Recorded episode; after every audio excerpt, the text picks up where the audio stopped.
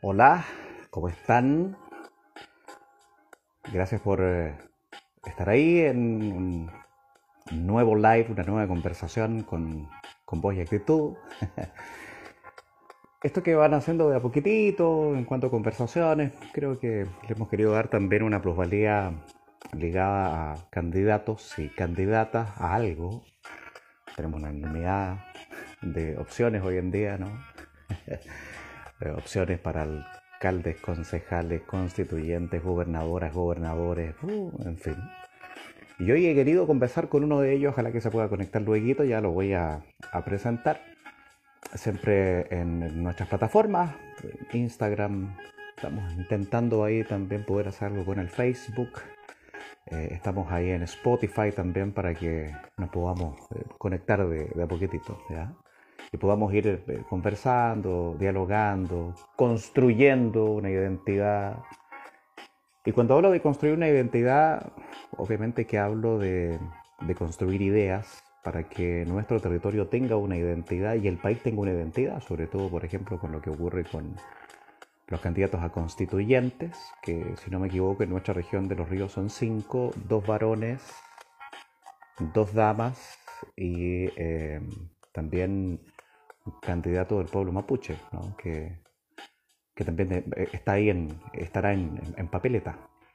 Así que vamos a esperar a ver si podemos conectarnos y tener esta, retroalimentación con nuestros invitados. Yo les estoy saludando a quienes nos van a estar viendo con el correo de los días también en, eh, esta plataforma, ¿cierto? Donde tiene tanta, o sea, hay tantas opciones hoy en día de poder conectarse, ¿cierto? de poder conocer ya hemos visto que eh, hay programas de televisión, programas de radio donde están invitados, invitadas ahí cada uno de, los participantes y de los, y de los candidatos.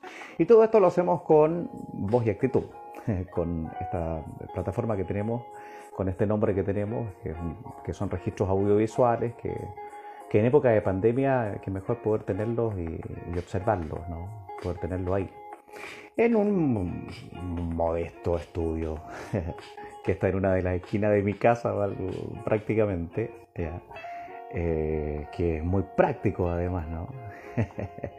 muy, muy, muy práctica la, forma de, poder ahí dialogar. Uno, ustedes saben que utiliza hoy en día estudios para poder eh, conversar en cualquier lugar, mientras que esté la tecnología y la tecnología nos puede ayudar, pero fenomenal aún. Eh, hoy he querido contactarme con un ex concejal, con en su momento un personaje que sonaba como opción para el cargo de alcalde en la ciudad de Valdivia, pero sin embargo dijo, no, voy a ir a constituyente. Tuve la oportunidad de entrevistarlo en la radio y le pregunté si podíamos hacer, digamos, un en vivo en Instagram y dejarlo grabado, que con el correr de los días la gente lo pueda ver. Así que si es que no nos falla la tecnología, vamos a conectarnos con Pedro Muñoz. ¿ah? Con Pedro Constituyente, ya que se está uniendo ahí. Yo voy a ir saludando a la gente que se va a ir incorporando con el correr de las horas también. Ya, voy a ir saludando, pero lo que nos, más nos interesa ahora, digamos, es que podamos conversar ahí con Pedro. Y así como vamos a conversar con Pedro, que es candidato constituyente, seguramente vamos a tener la posibilidad de hacerlo con otras personas. Ya hemos estado hablando con Cristian Cancino, el ex gobernador de la provincia de Valdivia. Seguramente hablaremos con algún candidato a gobernador, gobernadora, otros candidatos a constituyente. De eso se trata. Voy a esperar ahora, yo sé que se, ha eh, adherido ahí Pedro voy a esperar que eh, nos pueda enviar la solicitud para yo acá aceptarla, Pedro, y poder entonces conversar, saludarte y ir eh, planificando un poco esta conversación. Aunque más que planificar la conversación, esto tiene que ver con, la instantaneidad, ¿no? el, lenguaje tiene eso, el poder...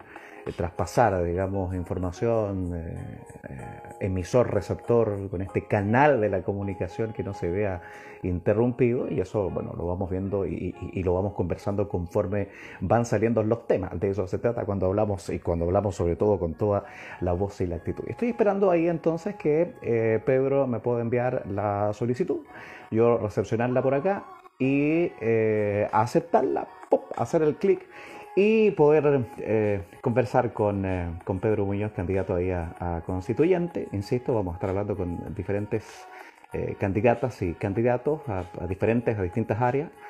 Lo bueno es que esta cuarentena nos ha ayudado a esto también, a poder comunicarnos ¿no? en, en, época COVID, donde ya estamos más, más, más guardaditos ¿no? en el transcurso de, de la tarde-noche.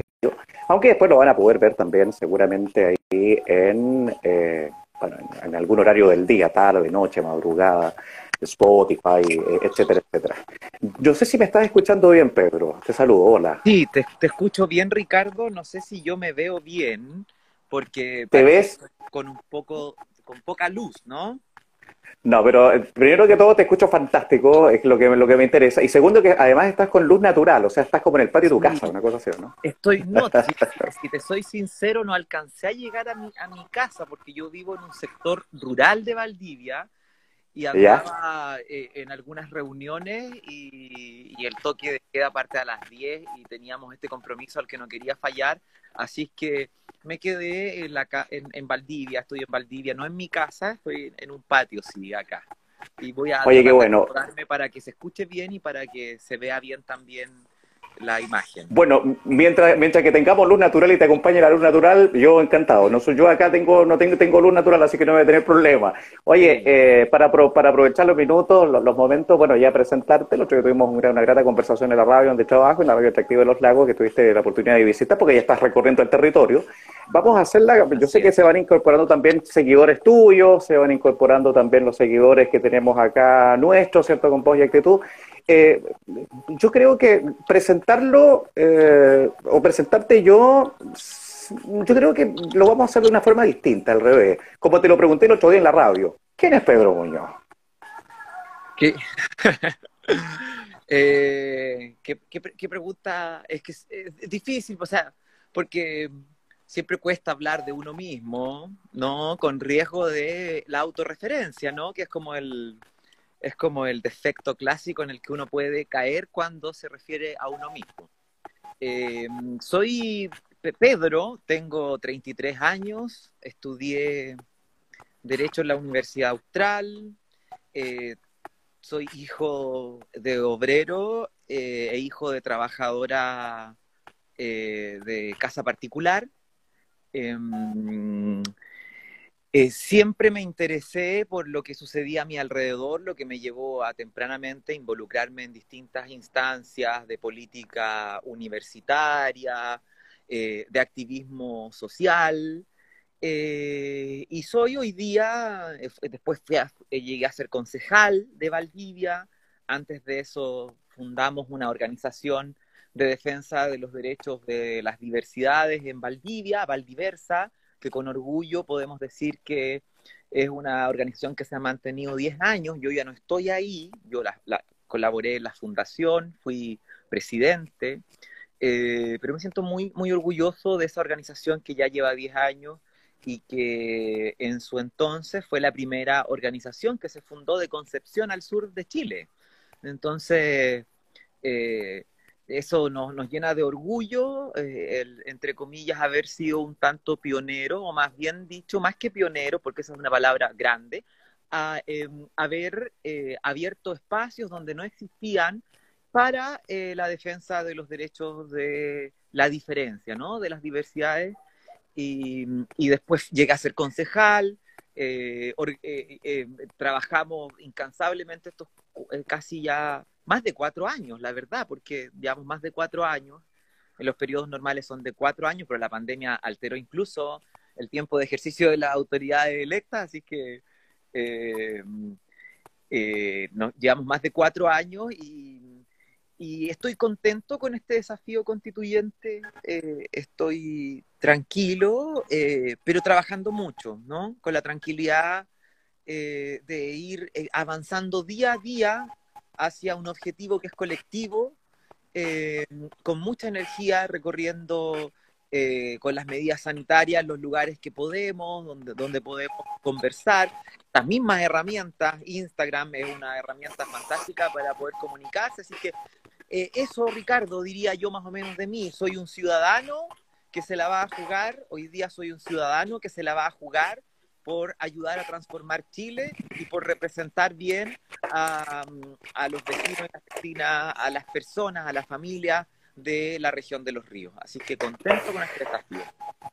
Bueno, eh, yo siempre he creído que en estricto rigor, oye, la, la, política o la gente que está vinculada, ¿cierto?, a este trabajo social, como se le llamaba, ¿no? Eh, tiene que tener además, bueno, bastantes estrategias, estrategias de lo que realmente quiere, porque esto, esto yo, yo siento que de repente se transforma y no me gustaría que fuera como el típico concurso de belleza. Este concurso de belleza que tú participas, ¿cierto?, para poder ser y poder lograr un objetivo que es ganar este concurso, que es una elección, que es un voto. Aquí tiene que haber entre medio, indudablemente, que estrategias, promociones, eh, proyecciones que van enfocadas en algo súper complejo además, porque, a ver, seamos sinceros, tú perfectamente podías haber, eh, podías haber sido eh, candidato a alcalde, en términos populares, digamos, eh, y en términos egocéntricos, para un político es un tremendo cargo y es, un tremendo logro en la vida como tal, ¿no? Ya lo viste, ya, ya, lo, ya lo sentiste con una elección popularísima en términos de, concejalía y ya sentiste, digamos, lo que se vive, ¿no? Cuando, cuando tú estás participando en una elección. Pero sin embargo, optas por este, este constituyente que a lo mejor no es tan, digamos, lo popular, pero sí es mucho más, eh, mucho más potente en términos de lo que se viene en cuanto a trabajo con la empatía de trabajar con la gente, con el hecho de saber escuchar, de, tener una escucha activa requete concha potente, no es fácil llegar y decir yo quiero ser constituyente. O sea, yo quiero ser constituyente porque sí, quiero que en los próximos 40 años haya un cambio realmente potente, pero ¿qué tengo en mis manos para que eso se logre y de qué forma lo voy a lograr para abrazar, entendiendo los caracteres de las personas que son súper diversos también? Tú hablas de la diversidad, la diversidad de caracteres, de pensamiento, de ideología, hay que ser requete contra pro como para poder liderar esta situación. Entonces, yo te quiero hacer una pregunta, ya haciendo la raya para la suma, ¿cuáles son esas, esas estrategias que tienes tú con tu equipo para poder lograr y sentarte frente a un cúmulo de personas, un cúmulo de personas que viven en diferentes territorios y decir, aquí está mi carta y esto lo tengo que después lograr, lograr que conversarlo con todos los constituyentes de todo el territorio nacional? ¡Qué tremenda pega, oye! ¿Ah? Así es, así es. Eh, primero, a mí me encanta la política y ojalá cada vez la política se parezca menos a los concursos de belleza, ya que tú mencionabas los concursos de belleza al comienzo, que sea más bien un, debate de ideas más que de impresiones, ¿no?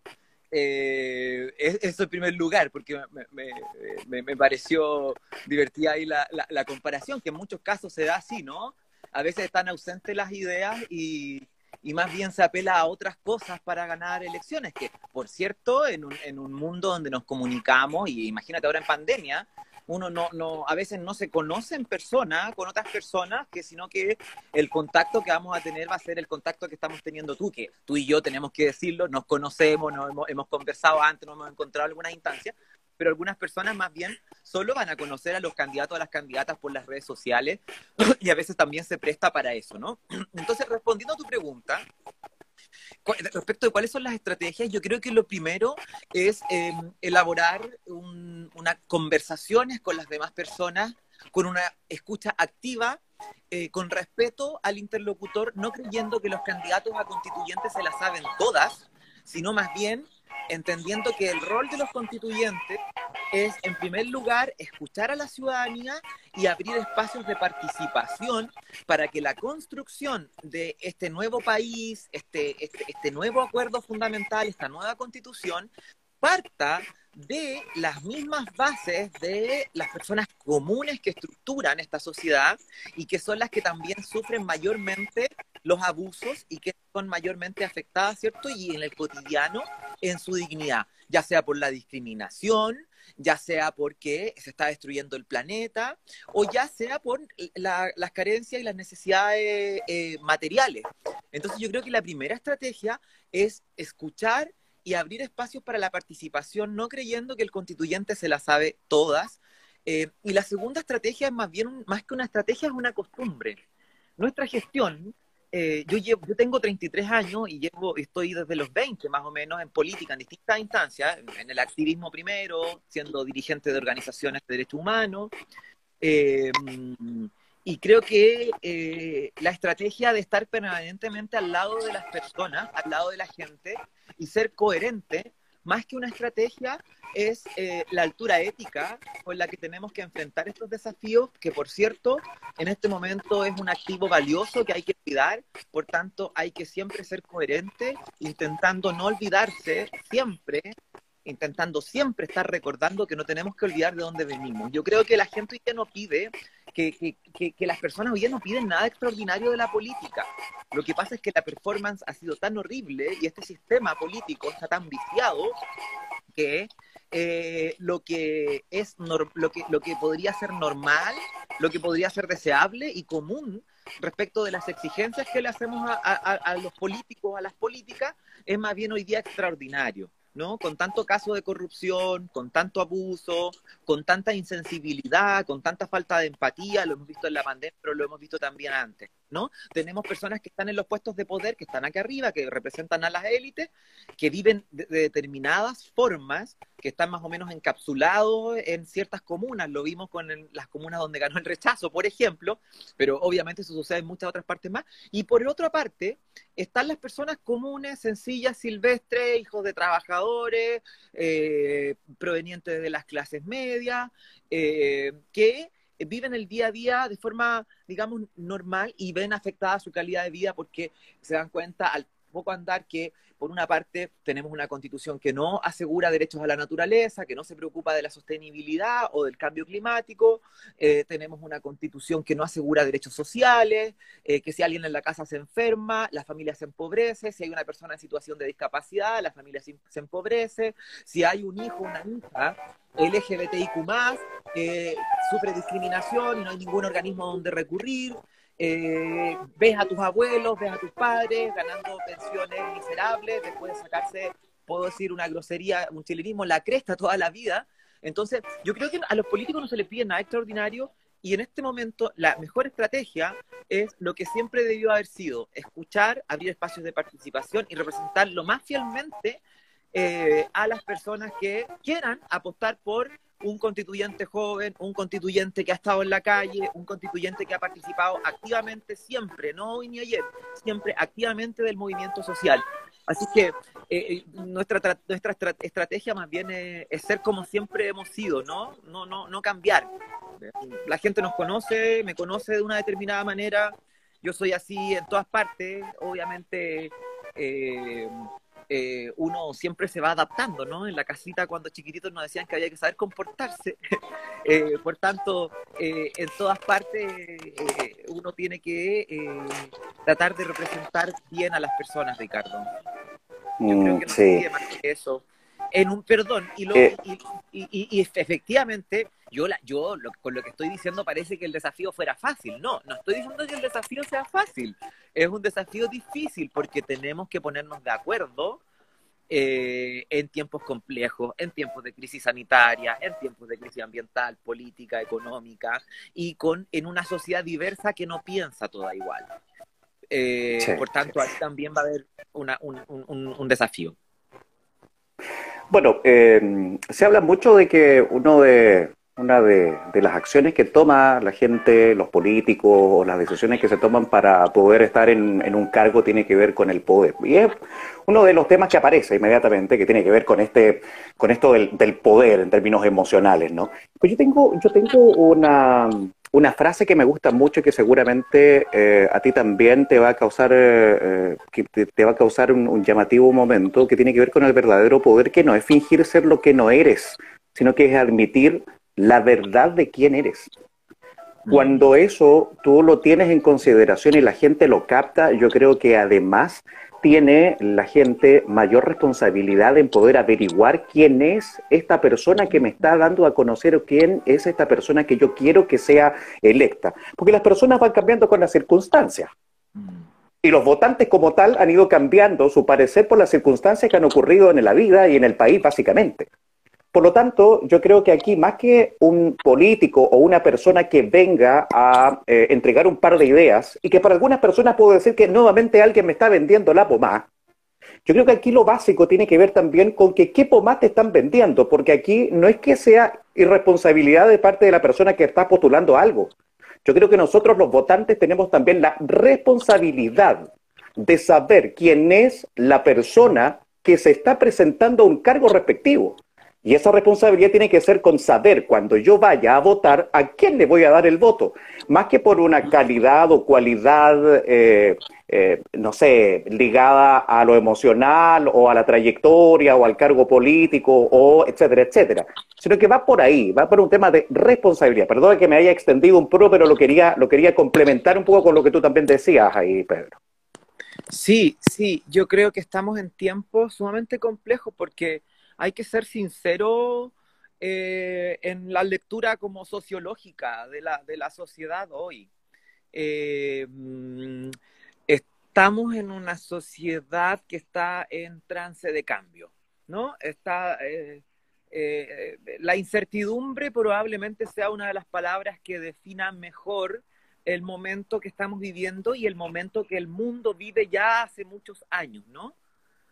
Se empezó a hablar de eso después del atentado a las Torres Gemelas.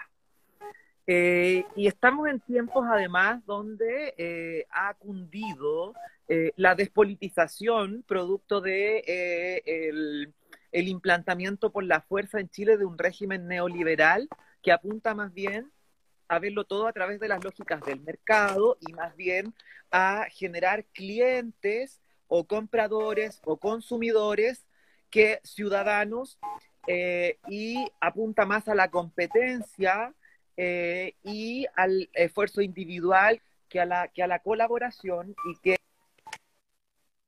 a eh, la solidaridad o el establecimiento de vínculos comunitarios, ¿no? Muchas veces no sabemos quién vive al lado, o no sabemos quién vive al frente, o quién vive en el departamento del mismo piso.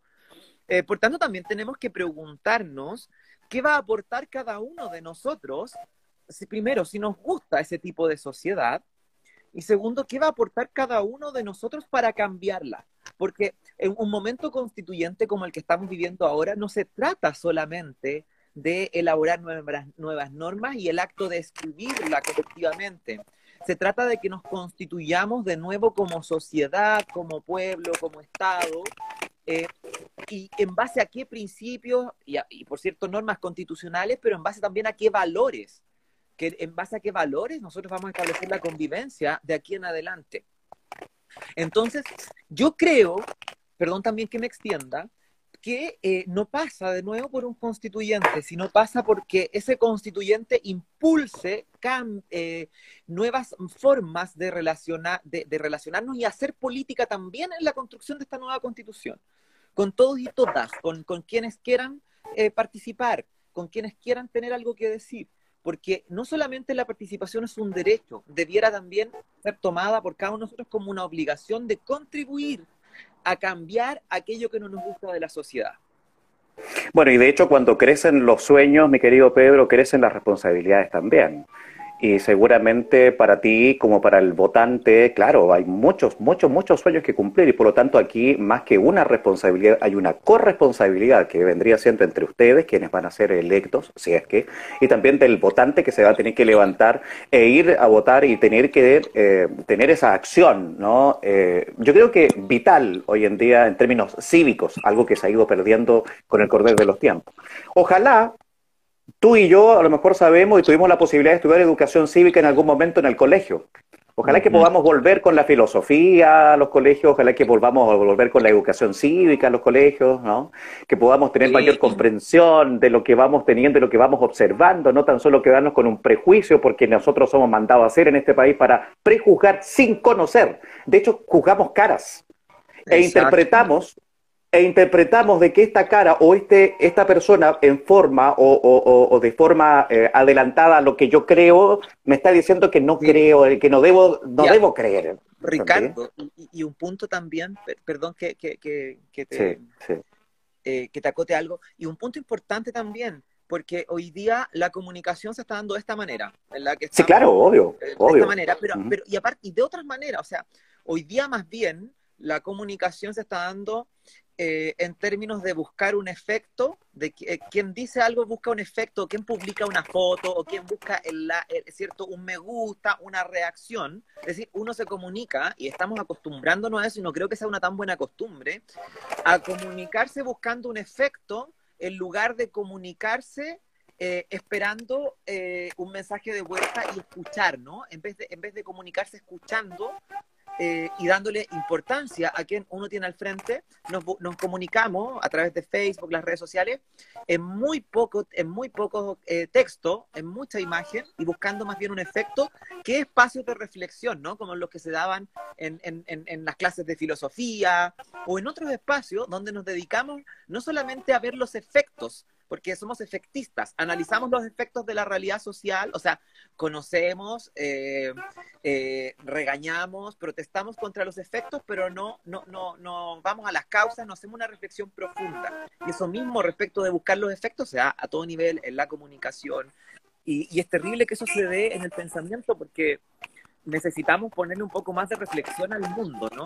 En tiempos complejos, en tiempos complejos, en tiempos donde también imagínate, sin ir más lejos, lo que pasó con, en, Estados Unidos en la transición que todavía no termina, ¿no? Ya asumió Biden, eh, pero todo lo que, lo que ha ocurrido, ¿no? Y todo, y, todo lo que la democracia, eh, o una de las democracias más, comillas, sólidas del mundo, ha sufrido por la polarización y la, y la violencia.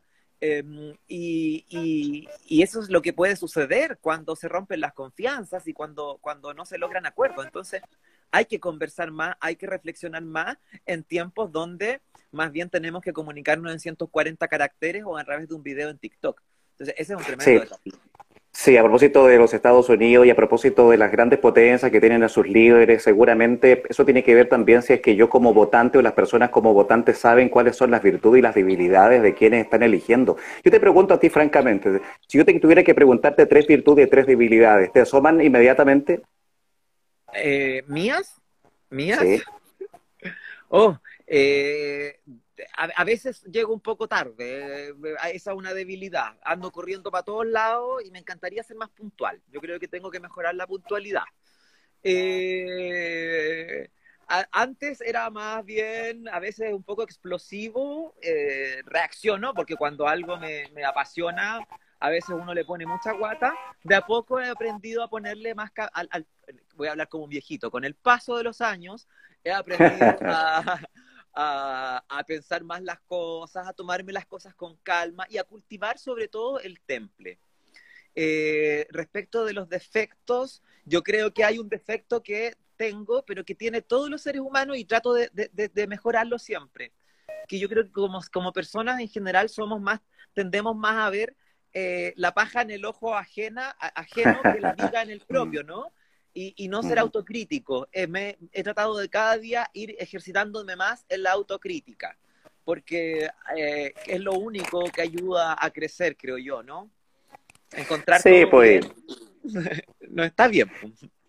No, y de hecho, bueno, somos, entendamos que somos personas, somos personas con sentimientos, somos personas con historia, tenemos, eh, tenemos virtudes, debilidades, pero también tenemos fragilidades, ¿no? Y cuando uno trata de entender eso, digamos, y eh, llegas a la política entendiendo de que también eres frágil y eres vulnerable a algún tipo de situación, la gente igual lo toma de otra forma porque a veces cree que solamente llega el macanudo Superman o Superwoman porque necesita de ese tipo de liderazgo. Y entendiendo, Pedro, que las personas nacemos libres y luego nos, de a poquitito nos vamos amoldando y nos vamos condicionando por entrenamiento.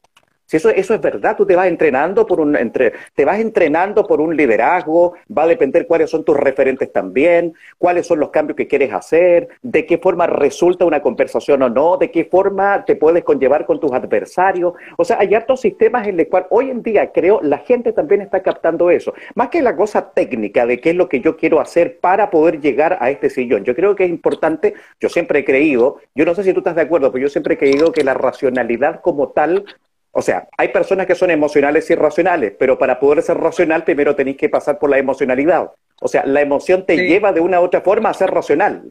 ¿Entiendes? Algunos dicen, no, no, no, no, yo no soy emocional, yo soy racional. Es que no, no, lo creo. Claro. ¿Tú te sientes emocional? Ah, o así también como la, la, la, la oposición entre nuestro, como nos definió Aristóteles, como entre nuestra animalidad y el carácter de ser humano, ¿no? Eh, también hay ahí una, cosa. Eh, yo, a mí me gusta mucho, eh, me gustó mucho cuando alguna, alguna vez, años atrás, tuve mi, primera aproximación a, Eduardo Galeano, a leer a, a, Galeano, y descubrí la palabra sentipensante, que es una palabra que de, que, de a poco he escuchado en más lugares en más espacios y también en, disciplinas de las ciencias sociales. Y, creo que eh, eso define mi forma de entender la vida y entender el mundo.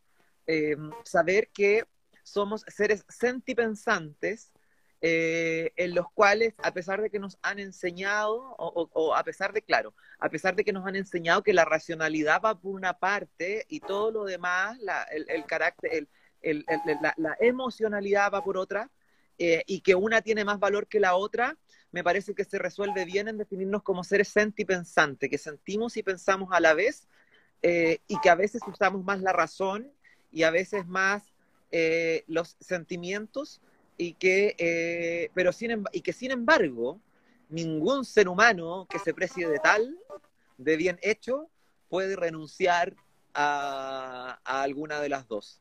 Eh, la filosofía cartesiana, eh, según lo que yo entiendo, se, responsabiliza a la filosofía cartesiana y quizás más atrás, como en general al pensamiento de Occidente, a separarnos y mostrarnos como seres que somos racionales, ¿no? En la racionalidad, en el derecho, en el derecho, por ejemplo, yo estudié derecho, en el derecho cuando se estudia derecho civil se estudia la voluntad, los contratos, pero la voluntad eh, y, las condiciones en que contratamos con otras personas, se habla de la libertad, se habla de la voluntad, de la autonomía de la voluntad y que eso se basaría en la racionalidad. Eh, pero pero se, se, desconoce absolutamente el lugar de eh, esos otros, esas otras formas de conocer, aproximarnos a la realidad, a los hechos y de sentir que tenemos los seres humanos. Tengo la sensación de que cuando yo me he sentado a conversar este tipo de, situaciones en mesas redondas, como que parece que a veces la filosofía eh, estorba un poco. Y me da la sensación de que la gente me parece que esto de la instantaneidad que estamos viviendo como mundo, como país, etcétera, etcétera, nos está llevando a que todo tiene que ser respuesta rápida, todo que tiene que ser concretado en forma rápida, en forma absoluta, ahora ya y no nos damos este tiempo para filosofar un poco con lo, que estamos haciendo acá, que nunca te quise llevar este plano, pero lo llegamos igual, digamos. Claro. ¿no? Eh, pero sí creo que es importante que tengamos la opción y las nuevas generaciones de poder eh, tener este pensamiento crítico, este pensamiento en decir, sabes que no estoy de acuerdo por tal, pero si no estoy de acuerdo con argumento, decirle, decirle a Pedro Muñoz, sabes que no estoy de acuerdo contigo por tal y tal y tal motivo, y me imagino que tu, tu argumento va a ser eh, distinto iba a decir, mira, yo tengo esta, esta otra situación para contarte. Yo creo que va por ahí, ¿o no? Claro, y, y, y no, y no, ¿puedo decir grosería hasta ahora o es muy... Dale, no va, si estamos aquí, oh, por favor. O no decir, o, no decir, cállate, concha de tu madre, como, como eh, así muchas muchas conversaciones en este país y, y, en este preciso momento, en este preciso minuto, te, te podría apostar por una cuestión simplemente matemática que hay muchos seres humanos que están en este minuto terminando conversaciones así. Es decir, no dándole ningún espacio al diálogo, ni a eh, el, respeto o la capacidad de tomar acuerdos. Pero el respeto no como ese respeto que, que, nos enseñaron como reverencial cuando niños, de que había que respetar a personas por solo el hecho de existir, sino que el respeto en tanto que somos personas eh, que pensamos, sentimos, que tenemos opiniones, que podemos leer el mundo desde nuestras perspectivas, pero que siempre tenemos que ponernos en el lugar del otro. Yo creo que la comunicación y la, tiene, la, política en general tienen que ser mucho más empática. Pero quería agregar algo más respecto, ya que estamos hablando de este tema. Eh, cuesta conversar hoy en día, porque además del fenómeno de las redes sociales, vuelvo a él, que nos ha permitido tener amigos de, de, Kazajistán, de Londres, de amigos, entre comillas, porque se llaman amigos así en, los seguidores, ¿no? En otras redes. Eh, finalmente, lo que está haciendo es encerrarnos en, en comunidades que no son comunidades, que son más bien como tribus y que hablan hacia adentro. Lo que está creando las redes, lo que está creando, y lo había escuchado con mucha, con mucha atención a Ernesto, a Otone, por ahí en un, en un programa, y decía, ojo, lo que, está, lo que está haciendo Facebook, por ejemplo, es encerrarnos en comunidades de todos los que pensamos más o menos igual, porque uno no quiere tener a un, no quiere tener alguien que piense distinto o que sea radicalmente distinto a uno en sus redes sociales.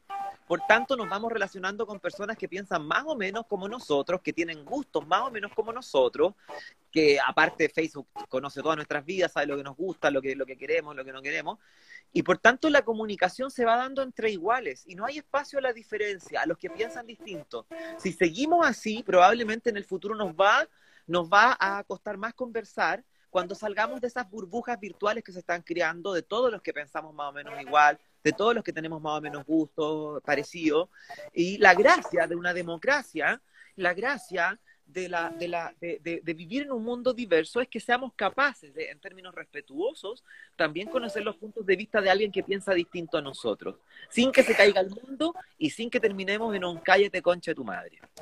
Bueno, y ese cállate concha tu madre son, eh, esos son instintos, creo yo, mi querido Pedro, de la reacción y son mecanismos de defensa. Cuando pasa eso es porque definitivamente no entiendes nada de lo que está ocurriendo. Yo siempre he creído además que la gente le teme a lo que no entiende. Y cuando no entiende lo que se está dando a conocer o lo que se quiere expresar o lo que se quiere cambiar, ¿por qué crees tú que hay tanta violencia intrafamiliar, por ejemplo? Hay, hay, violencia intrafamiliar porque siento que no hay planos de acuerdo. Si no hay planos de acuerdo en una casa, en un hogar, con argumentos para poder cambiar un ideal o una idea, claro, llegamos a este cállate tal por cual o no atiendes nada y se lleva a los gritos y a las peleas. Yo creo que falta mucho eh, en ese sentido por argumentar del por qué yo estoy de acuerdo o no estoy de acuerdo. Y además, un tema de comprender más que tolerar. Yo siempre he creído que hay una palabra que es súper diferente ahí. ¿ah? El tolerar, cuando tú toleras mucho, cuando tú toleras mucho, va a llegar un momento que te va a destapar la olla y va a caer la escoba. Pero si tú comprendes en estricto rigor del por qué el otro es distinto, ¿cierto? Empatizas con ello, a lo mejor se va a lograr eh, eh, poder conllevar de una mejor forma, digamos, esa correlación, ¿cierto?, de, ideas. Eso por un plano. Y lo otro, claro, lo que tú decías, sobre todo en política y en, estas, eh, en, estos, en estas opciones a un, a, un, a un sillón de algo, tiene que ver con eso también. Y las redes sociales, bueno, tendremos que pagar ese costo porque me parece que uno de los costos hoy en día en las redes en cuanto a opiniones de que haya gente que no simpatiza y que lo más práctico es poder tirar esa rabia que llevan dentro en decir cállate concha tu madre, no está haciendo nada o tal por cual.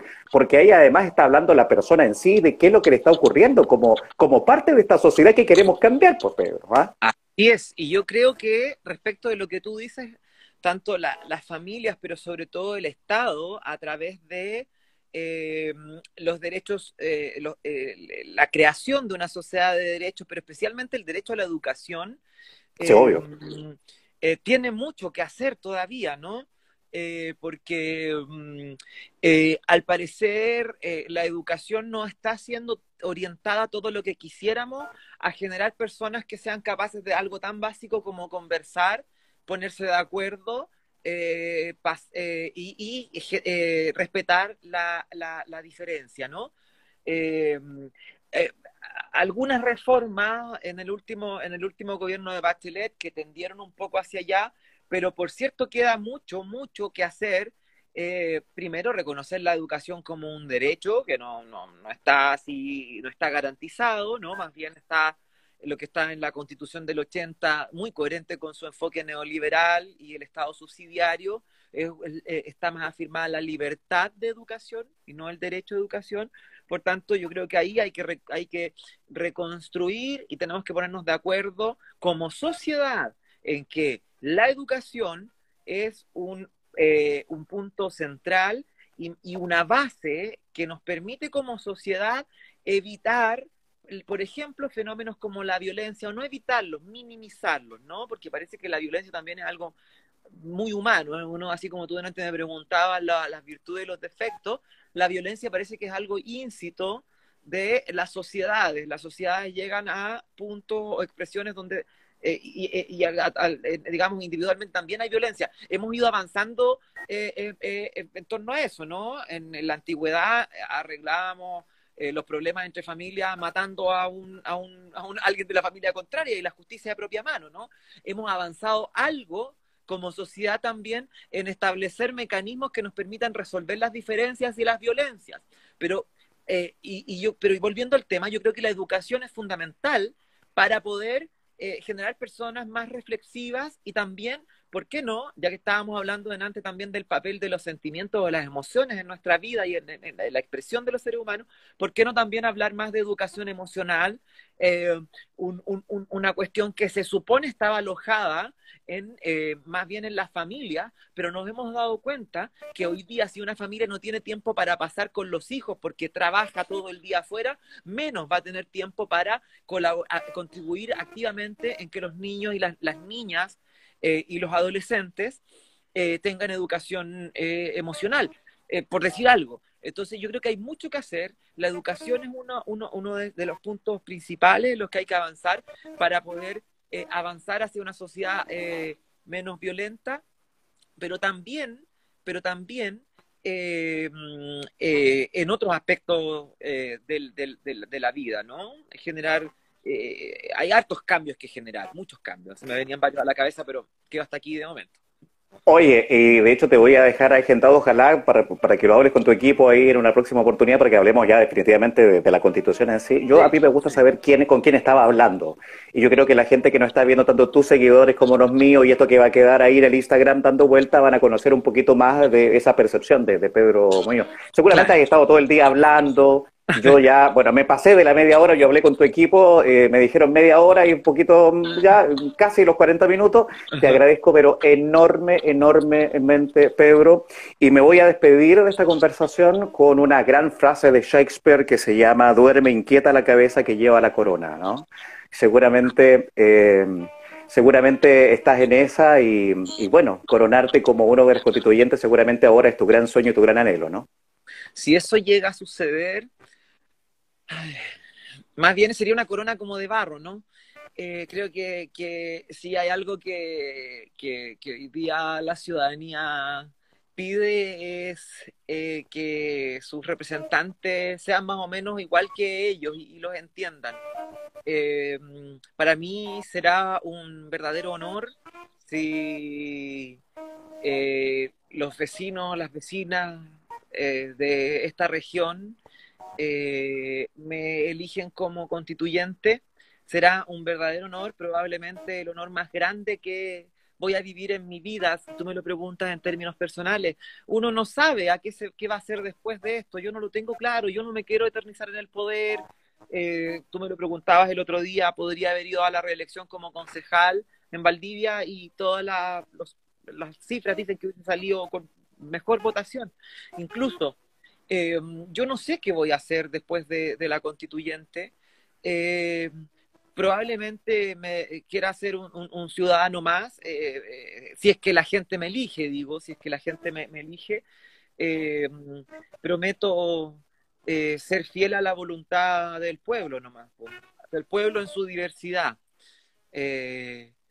Y responder con esa, y responder a la confianza que me sea entregada. Yo creo que nunca hay que olvidarse de eso ni olvidarse de dónde uno viene. Yo creo que eso es fundamental. Y también, por cierto, hacer un trabajo técnico, político, digamos, político en términos de representar al pueblo, que sea de calidad, porque hay que poner mucha cabeza. Va a haber una discusión que en su momento va a ser muy fina en términos jurídicos incluso, ¿no? Eh, que va a ser muy fina donde se discutiendo cada coma y cada palabra y cada eh, acento, cada, cada, énfasis, digo, eh, de la Constitución y, y, también eh, me comprometo a, también a defender en cada uno de esos detalles los intereses de la gente más sencilla que conforma la mayoría de este país. Bueno, y lo que tú acabas de decir tiene que ver también con pilares fundamentales de la vida cuando queremos lograr objetivos, mi querido Pedro, ¿no? La autorrealización, el satisfacer necesidades, los anhelos, materializar los anhelos, que no tan solo quede, digamos, en verbalizarlos, sino que materializarlos, en irnos proponiendo metas, en irnos proponiendo propósitos, ¿no es así? Eh, que sean renovables en el tiempo también, el caso justamente de los constituyentes. ¿Por qué? Porque yo siempre he creído que solo nosotros somos los responsables de las consecuencias de nuestras acciones, nadie más.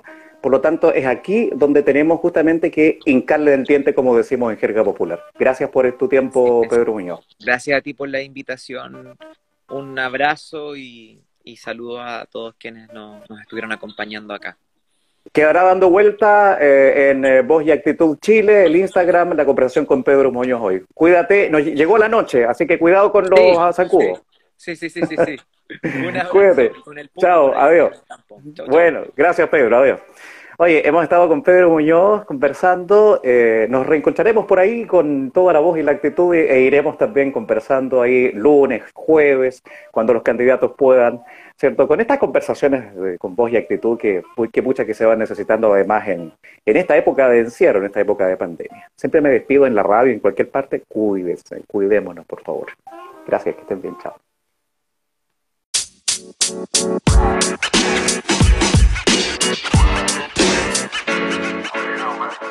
But you know, man.